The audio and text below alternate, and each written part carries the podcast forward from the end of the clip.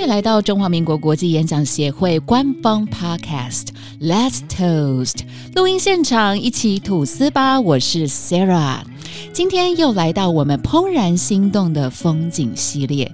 今天我们要聊的是台湾当地的风景，难得邀请到我们花东在地人冠岑来到我们现场。冠岑跟大家说 Hello，嗨，大家好，我是来自花莲的冠岑。冠城参加过哪几个分会呀？嗯，如果是有做正式会员的话，至少就有花莲演讲会、东华大学演讲会、台北的中华演讲会，还有创始演讲会。中华演讲会，你是 China 哦，China，嗯，不是 Grand，还对，还有一个是 Grand。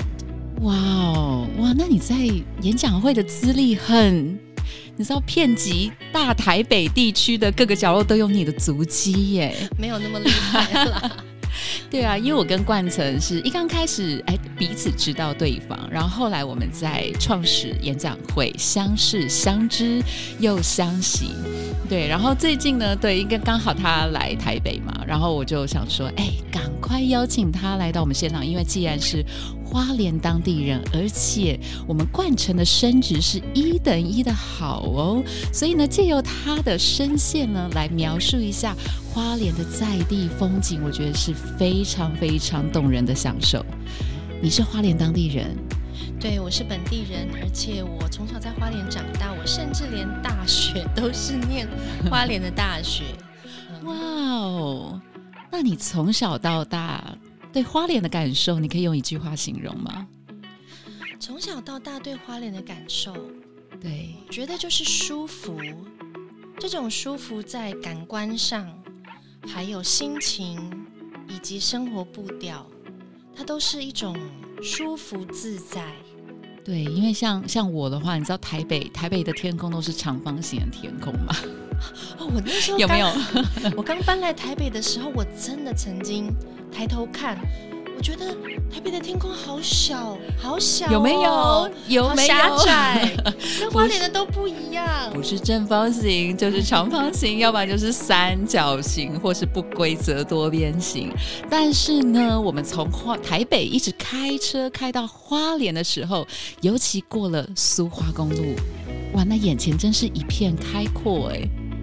对，其实嗯，从台北往花莲的方向的话，当然一路上在现在我们讲的苏花改，它有一些路段呢是一样是可以看到大海，但是以驾驶来说，开车当然是要专心嘛，对，那么就没有办法很专注的看旁边的大海。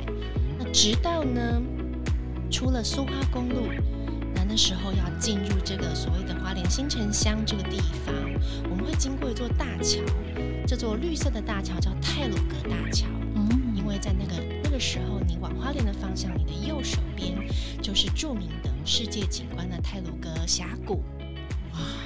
然后利雾溪从泰鲁格峡谷这样子切割流出来，几千万年这样子的雕塑，然后呢流向你的左手边就是太平洋，哇哦！你知道我已经起鸡皮疙瘩了吗？因为我已经觉得我好像现在就在。花莲了，因为我们刚刚有稍微聊过一下，然后他一讲到那个风景，我又好想再去花莲一次哦。是啊，其实大家在城市的生活跟步调当中，可能久了就习惯了。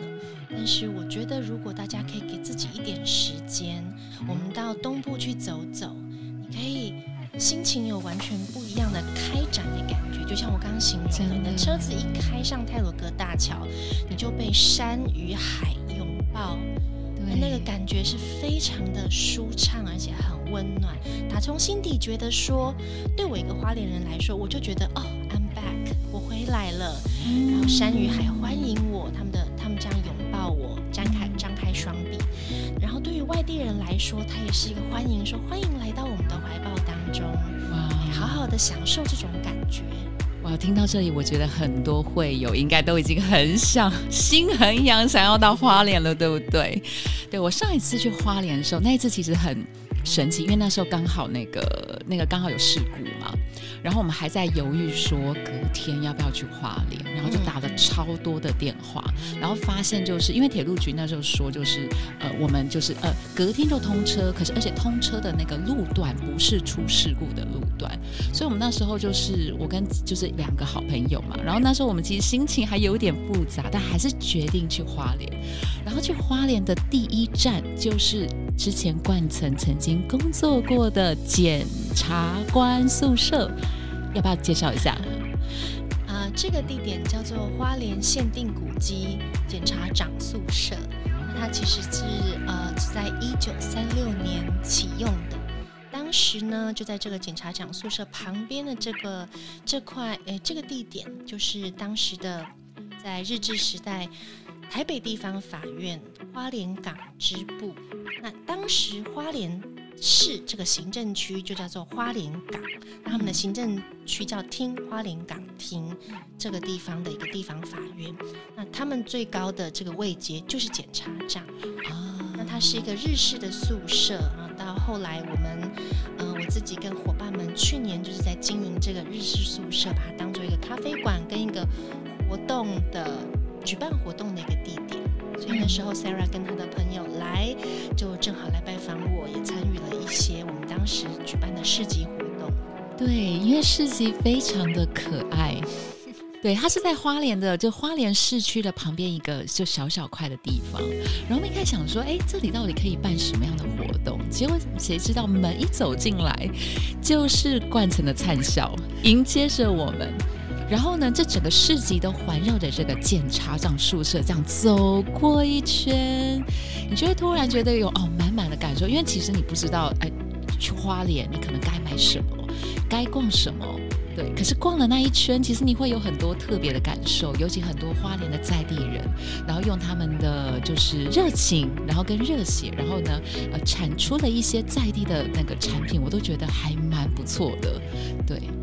对，当时 Sarah 来逛的时候，我们有一些在地小农，他们呃一个合作的摊位，那他可能每天有一些不同的蔬果来做贩售，那他其实就等于是产地直接购买这样子最新鲜的，可能早上就采下来的蔬果。我后来哦听我就是做农的朋友哦，比如说像竹笋这种东西，他们采下来之后，如果你在北部台北的市场买到，通常都是一个礼拜之后，因为它其实要采下来之后集散到各个不同的地点，然后最后才去铺货。所以你在台北的市场买到一个竹笋，它可能是八天前采收的哦。对，但是如果我今天能够买到一个早上，我的朋友就在农园采收起来，我下午就去拿，哇，那个新鲜度真的非常的棒。那个鲜是怎么鲜？它非多汁，而且很脆。那你在处理跟，比如说竹竹笋，你要削掉它底下比较粗的部分，或者是剥壳。那以前我在市场买的竹笋，就是说它底下很粗，所以你要削掉很多，就会觉得有点可惜，很浪费。可是我发现新鲜的竹笋，它根本没有老化，所以你底下只要你底下只要把它洗干净，稍微把这个，比如说我沾到泥土的部分稍微。削掉薄薄的一层，它留下来的那个它的本体啊，竹笋的本体非常的多，哇哇，好棒哦！真的，我觉得在东部有很多新鲜的蔬果，嗯嗯，哎，一定要吃，一定要吃。对，那我们走完了检察长宿舍，那冠城要不要推荐给我们几个花莲自己觉得不错的景点，分享给会友呢？其实。我知道很多人来花莲一定都会听朋友推荐，或者是会查查网志嘛。那很多的地方都是热门景点，说当然是泰鲁格国家公园，或是呢像是七星潭哦，那一直到呃东海岸很多的点哦，大概就是两条线。哦，六十担山。对对对，你如果从花莲市往南走，因为花莲是狭长型的。大概就是两个路线，我们说纵谷线就是走这个花东纵谷，那另外一条线就是海岸线和走台十一线这样的路线。其实景点当然很多，那如果说问我自己的话，我自己的私房景点，我们就花莲市来讲好了。假设说今天呃各位朋友来做个三天两夜的小旅行，那你其实不用跑太远。好，我们来听听看几个可以造访的地方。好，有一个地方呢叫做左仓步道。嗯，这个左仓步道它就是呃左仓步道有个很大的停车场。那它以前曾经，呃，很久以前也是有一些林业的发展，对，还有一些也是有一些古迹留下来。那左仓步道本身呢，它大概是四千九百五十公尺的路径，所以那一路都有时候爬坡，有时候平缓。所以如果你希望能够达到一个运动的效果的话，你就是。从头走到尾，慢慢走，那只要穿运动鞋就好，因为它其实没有很崎岖的路段，就有时候爬坡，有时候平缓。哎，那这样将近五公里的路程还好哎。如果对，其实慢慢走，中间休息一下，大约来回就是两个半小时。如果你有在某个地方停下来野餐休息一下，那你就是抓来回三个小时就好。会建议早上出发，比如说早上十点出发带个午餐。哦，这是一个五公里的路线。那在左仓步道的停车场旁边呢，有另外一条步道叫撒呃撒固尔步道。这个撒固尔是原住民语哈，是那个撒克拉雅族的撒固讲撒固尔步道。这条步道非常的平缓，它呢就是沿着这个步道入口，大约走七百五十公尺就会到一个瀑布。嗯，这个瀑布呢，你可以走进去。你就坐在这个瀑布旁边的大石头，对，那你就听着瀑布的声音，而且呢，瀑布的水这样冲击下来的时候，有一些水雾，这就是最纯净的负离子，负离子的沐浴哈，就沐浴在这个负离子当中，好美哦！而且我刚很好奇，你刚刚说那个萨库拉族吗？呃，萨基拉雅啊，萨萨奇莱雅，大约是台湾现在证明的第十三还是第十四个族群？如果我有说错的话，萨基拉雅族哦，萨基拉雅族。嗯，这个撒黑拉雅族，它其实是曾经在日日治时代，在台花莲这个地方有一个非常有名的叫七角川事件，嗯，其实就是日本政府的军队跟这个原住民族群的很严重的冲突。对，那因为很严重的冲突，他们几乎被灭族。嗯，仅存的撒克拉雅族的呃的住民就隐身到阿美族当中。啊，那在做这么多年的历史当中，其实引申到的意思是萨克拉雅族后来是阿美族的其中一支吗？嗯，他们就声称为阿美族。哦，但是不是阿米，但是阿米斯跟萨克拉雅现在是不一样的。对，现在就是已经分出来了，因为其实他们在语言上，说不定在可能这七八十年当中，也是算是比较融合。但是他们的族服，你会发现萨克拉雅的族服，男生女生他的色彩，对，跟阿美族的色彩是不一样的。对，所以它其实是不同的，呃，算是大大的属性的族群当中不同的分支啊。就像很多人会搞混那个。呃，泰雅族跟达鲁古泰鲁格族一样，大家会以为他们，大家会觉得他们都是一样，但其实不一样，因为他们在语言里面很多用语是不语言是不一样的。哦，哇哦，哎，好的，好新奇哦。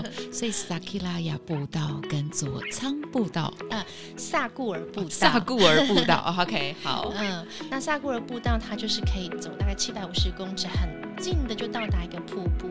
刚刚讲说可以在那边放空，而且呢，呃，享受这个分多精跟负离子，以及可以把鞋子脱下来，把你的脚放在凉凉的溪水里面。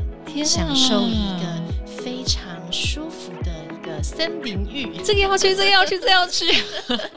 但是还是要警告大家，来花莲的话呢，花莲的蚊子跟小黑蚊都会辨别谁是外地人哦，所以尽量还是穿长袖长裤，带防蚊衣，这样子。好，没问题。哇，萨克尔步道，对，这算是一个花莲人的私房景点。嗯。那除了刚刚提到的这个一个泰鲁格大桥的一个非常欢迎大家来到花莲的一种氛围，以及散固尔步道、九仓步道这样可以兼顾运动性质跟或者是很轻松的分多金呃森林浴性质的步道的话呢，有一个，那我也会推荐一下，就是在市区。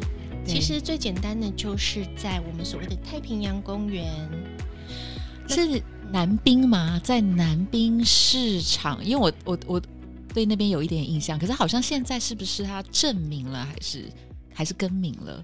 我们以前就叫做北滨公园跟南滨公园，对，那它现在都叫做太平洋公园。啊，对，其实就是太平洋公园的北段跟南段嗯这样子。那它中间的一个分界线，呃，大概就是一条溪，叫做红毛溪的出海口。对对对，这个红毛溪非常的有趣哦。大约在十七世纪的时候，其实西班牙人曾经有到花莲来，什么 他们来嗯淘金啊。淘金？是啊，他们不去金瓜石淘金，他花莲也有全台走透透淘金。哦嗯 OK，相传是说，当时这个红毛溪就是一条宽阔并且水流丰富的一条溪。那西班牙人，也就是呃我们讲的这个红毛仔呀、然后呃呃外地人哦，他们就是乘着小船从这条溪去溯溯往上游去寻找金矿。啊那对于就是呃当地人来说，这种金发碧眼甚至是红发的的的外外国人哦，他们就叫做红毛，所以这条溪就叫做红毛溪。不管他们是西班牙人还是荷兰人，全部通称为红毛。呃，有可能，但是考据起来的话，那个年代差不多是西班牙的时候。对，以红毛溪，呃，这条溪的出海出出海口，我们分为北滨哈，就是北段跟南滨南段。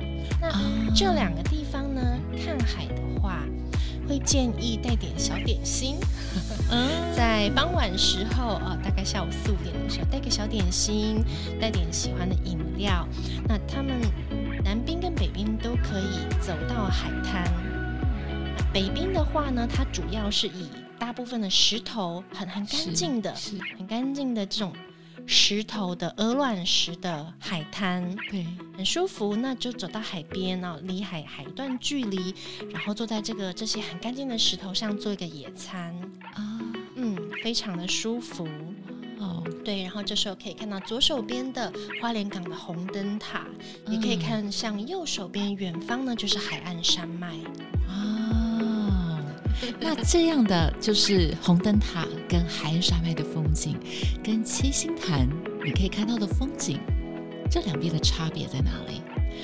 七星潭相对的就是更宽阔，但是七星潭有一个特色是说，其实七星潭它的海象是相对比较危险的。是那在七星潭，我们会建议我们本地人建议就是说，千万不要下水，嗯因为七星潭很常有所谓的疯狗浪或是什么的。那在七星潭就千万不要下水去踏浪。啊，七星潭的话，它整个一个海湾的形状，往北看就是清水断崖，嗯哦嗯，往南看呢，那当然就是呃靠近花莲市的一些峡角，嗯说的一些四八高地的峡角。啊，那如果你想要碰触一些海水比较安全的海域的话，在北滨这个地方，嗯。那的确是可以到呃可以下水玩一下，因为北滨旁边正好是一个美伦溪的出口，对。倒也是蛮多人会在那边冲浪。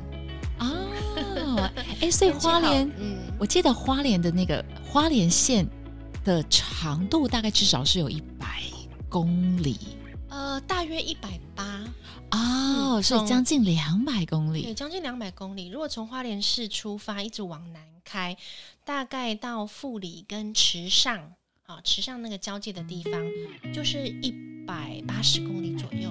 哦，那难怪这个海岸线这么长，难怪有这么多点可以玩。对，然后刚刚那个呃，稍微让冠城休息一下，讲一下我到七星潭，因为刚刚呃回忆一下刚刚请那个冠城有说到七星潭的海象的问题，因为我之前就去办法冠城的时候，隔天我有去七星潭，然后七星潭其实就因为那边的海象跟就是你整个的感觉，其实跟你在北海岸，我是因为我在台北长大嘛，在北海岸的那个风景的感受很不一样，所以我就其实很开心的坐下来，但是其实就坐在沙滩上，然后真的就像冠城说的，其实大概不，我我大概坐在那边还不到两个小时，它马上那个海潮的浪潮的岸线就已经有变化了、欸，你就会一直被那个浪打到，你就必须要一直往后退，你要对你绝对不能太前面，因为不然的话，它太过来真的会把你卷走。对，而且那一天我记得是非常的非常晴朗的朗朗晴空哦。对，你去的时候可能就是涨潮的时候，所以如果你在那边坐半小时，哎、你奇怪发现说海水离你比较越来越近，对那你最好就是倒退后退个五十公尺。哦，我们那时候还不怕死哎，就想说，哎，好好玩哦。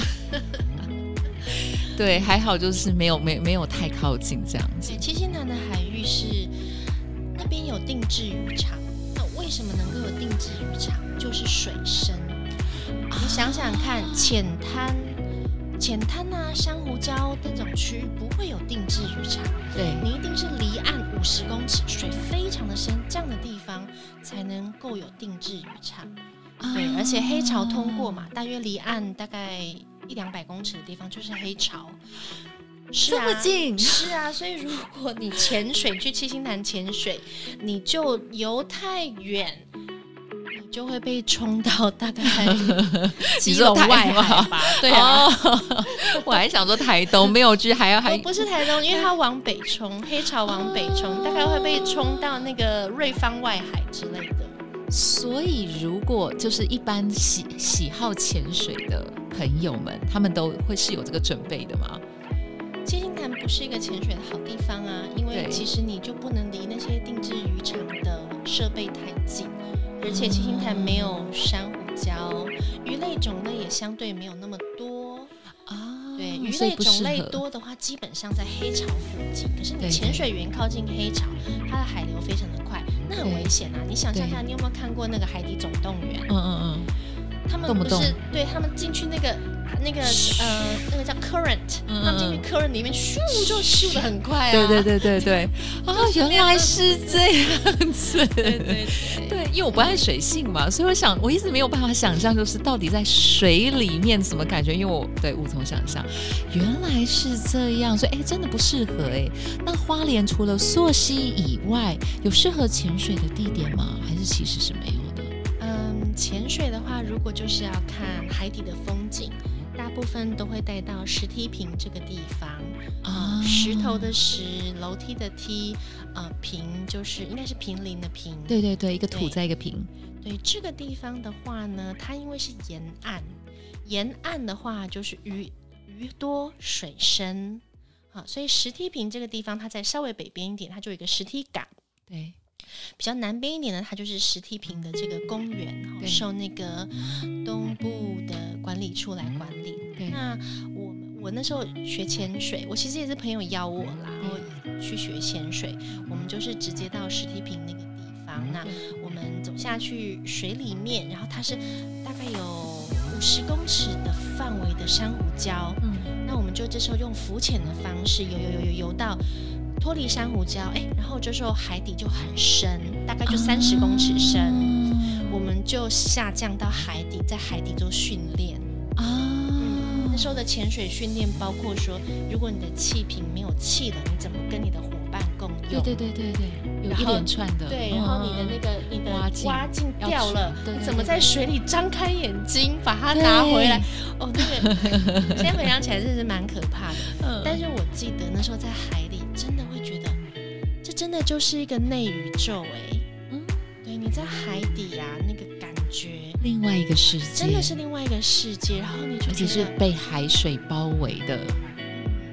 我觉得你用内宇宙形容的很好。对，它就是一个内宇宙，而且很感动，很感动说，原来这个世界上有一个我们完全不了解的内宇宙。嗯，当然，在石梯坪那个地方，就是会有一些潜水对的活动。对对，那当然还是希望说，很多人到那个地方，但是一定要去保护珊瑚礁，是不要去碰触一些很很娇弱的生物，是对，不要因为呃自己的自身的关系去踩踏珊瑚礁这样子。啊，啊好美哦。对，最后还想要问冠森，你是花莲当地人，然后你走过这么多花花莲的山山水水，那有没有哪一幕或是哪一个景点你非常想要推荐给会友跟听众，然后你一直可能觉得，例如说你可能在台北，然后总是也许在台北生活的某一瞬间，你感到很失意的时候，你就会想到那一个风景呢？我一定要推荐大家做一个活动哦，但这并不是广告，可以非广告。那不只是外地的朋友，我相信甚至连花莲本地人也很少去尝试。这个就是轻航机飞行。嗯，大约在六年前呢，那段那时候我认识了一个朋友，他呢也有来到我们花莲演讲会，这样。那那时候就知道说他是这个从事飞机修护啊，是空军退下来的，所以算是蛮专业的。那他们家里就是开那个停机场。那他们的客户很多是一些知名人士，知名人士他们有自己的飞机，那他们可能久久来一次飞他们的飞机，那平常的时候就要操作他们的飞机出去飞，这样子做一个养护。对，那他就问我说：“你想飞飞看吗？”我说：“真的吗？会不会很贵？”